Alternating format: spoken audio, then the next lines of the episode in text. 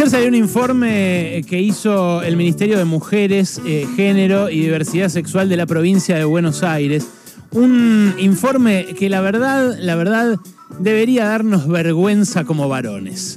Lo vi en detalle eh, por la tarde. El título que sale en la mayoría de los portales y los diarios que recogieron esta noticia es que la mayoría de los padres separados no cumple con la cuota alimentaria y después, viendo el, detalle de la nota, lo que ves es que no es solamente la mayoría. Es una abrumadora mayoría la de quienes incumplen con la manutención de sus hijos después de haberse separado de sus madres.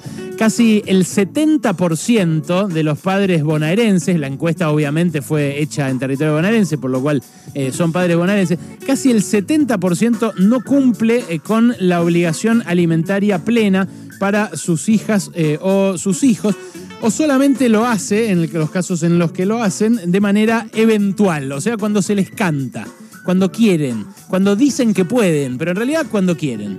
Eh, el informe lo que refleja es el resultado de una encuesta que respondieron 6.442 mujeres de los 125 municipios bonaerenses eh, y además de entrevistas presenciales que se hicieron con algunas de esas que respondieron la encuesta. Más de la mitad de los encuestados, de las encuestadas en realidad, porque son mujeres a las que encuestaron, el 51% no percibe ningún tipo de aporte por parte del progenitor de sus hijas o hijos. Eh, dentro del grupo de encuestadas que dicen que sí aporta dinero el padre a la manutención de los hijos, el 24,9% eh, dice que lo hace de manera regular y un 15% dice que lo hace de manera irregular. Esto es lo que arroja que casi el 70, el 67 y pico, no reciba la eh, obligación alimentaria, el aporte, digamos, eh, de lo que le corresponde al padre pagar eh, para la manutención de los hijos. es algo impresionante, ¿no? Porque es lo que se vulnera en el fondo es el derecho de los nenes, de las nenas, a tener una vida acorde a la que se suponía iban a tener antes de que sus padres se separaran, ¿no? Eh, y esa vulneración termina penetrando en todos los aspectos de la vida de los chiquitos y las chiquitas, porque eh, habla, da, cuenta de qué ropa van a usar, eh, de qué alimento van a consumir, de cuánto tiempo van a estar solos, porque también el cuidado es eso, cuando la madre no tiene dinero para mantenerlos, lo que termina haciendo casi siempre es laburar un montón de tiempo más y irse y dejarlos eh, solos o al cuidado de eh, alguien de la familia eh, o de alguien que, bueno, por lo general no es el padre, que a la vez está faltando a su obligación de aportarle a la familia. el, el 10%, solamente el 10% de las encuestadas consideró que el dinero que pasaban los padres es suficiente para cubrir todos los gastos. O sea que el 90% no llega a fin de mes, sea eh, con el aporte parcial, este del, que les estoy hablando, eh, o el aporte insuficiente, aunque sea el que el padre considera, o el juez en algunos casos, considera que es el, normal. Bueno, ¿qué hacen las mujeres cuando se encuentran con que no pueden reperfilarle la merienda a los hijos o no le pueden pedir paciencia para el almuerzo o para la zapatilla? Bueno, la mayoría o trabajan más horas o se endeudan. El 44% de las que responde a esta encuesta depende de dinero prestado. Eh, y eso no, no solamente eh, implica un problema para el hoy, sino un problema para el mañana también. Eh, cuando se van las madres que tienen a su cargo los hijos y que no reciben la cuota alimentaria suficiente, lo dejan a cargo de familiares, de la abuela, lo dejan a cargo de otras personas, a veces pagas cuando da el sueldo de la madre para hacer esa contratación.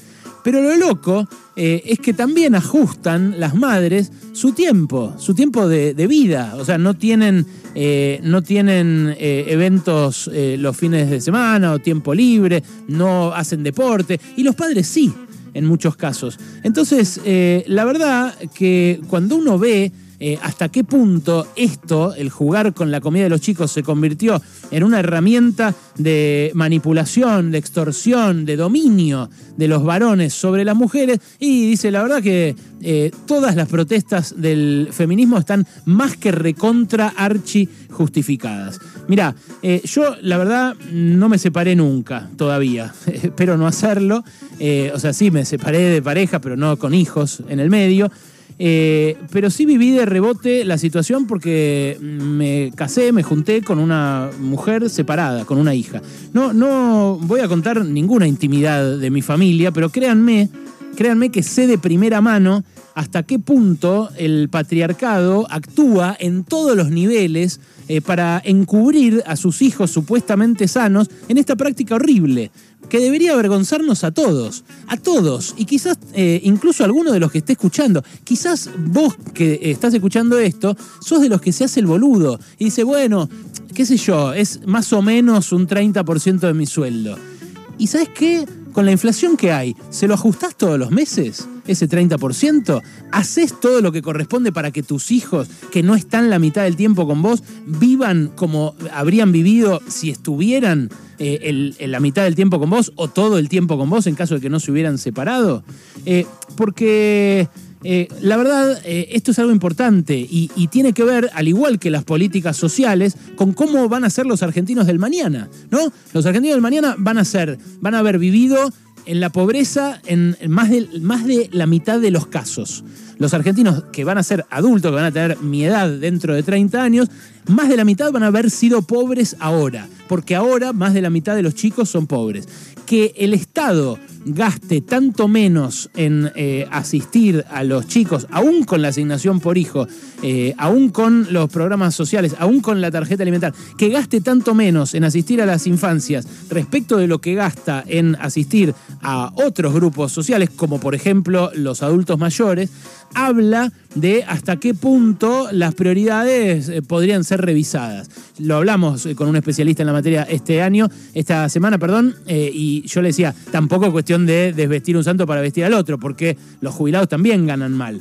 Pero los chicos están siendo postergados. Y están siendo postergados por el Estado y también en muchos casos por sus propios padres. Ah, eh, les, decía del juego de encubrimiento que hay por parte del patriarcado. ¿Cómo es ese juego de encubrimiento? Primero los jueces. Los jueces que tardan lo que tardan en fijar una cuota alimentaria, que les dan el changüí, además, a los padres para que se sigan haciendo los boludos, que les dan un tiempo que en, épocas de inflación del 70-80% es un tiempo tremendamente destructivo para quien recibe un monto fijo.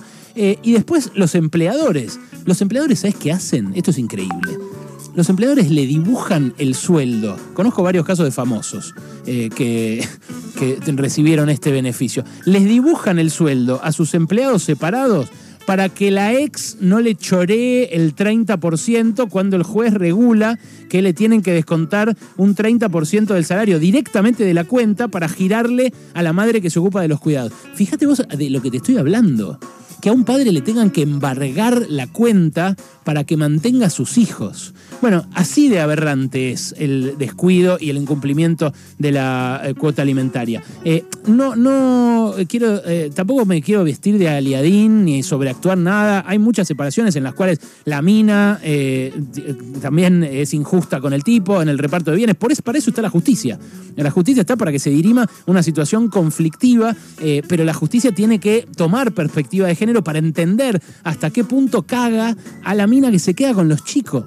A la mina que lleva adelante esa tarea tan eh, difícil que es el cuidado cotidiano de un niño o de una niña. Muchas veces también las nuevas esposas o novias de los eh, papis separados eh, terminan eh, exacerbando esta tendencia, porque le dicen, sí, mi amor, ella te quiere robar todo, vos ocupate de nuestros hijos nuevos que acabas de tener todo lo que ella no te dio. eso pasa, esas dinámicas ocurren también, y, y no la estoy responsabilizando a ella, el tipo es el que tiene responsabilidad sobre su hijo anterior, pero estas dinámicas ocurren, porque acá hay algo de resentimiento, eh, de resentimiento histórico también, de, orgullo herido, eh, que es obviamente peor entre los varones eh, que son dejados, que dicen cosas como te quisiste separar, ahora bancátela.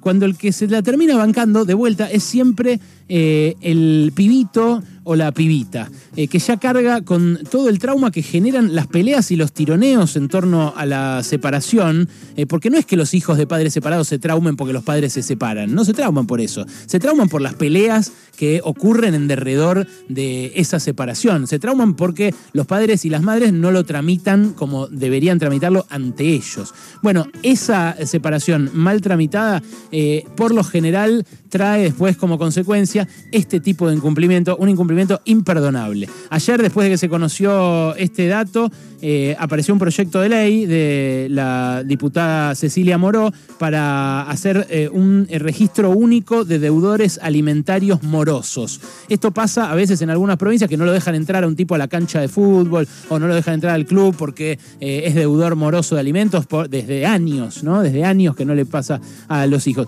Bueno, si hubiera un registro único nacional de deudores morosos, una de las cosas que se podría eh, permitir es que no le den un crédito, que no le den una tarjeta de crédito, que eh, establezcan los mecanismos eh, que hagan falta para que esto no pase más. Para que una mora de tres cuotas consecutivas, por ejemplo, o una falta de actualización en tiempos de inflación como estos, sea castigada por una sociedad que quiere que sus hijos vivan más o menos bien, más o menos como cuando nacieron, más o menos con la guita que les hace falta para ser felices.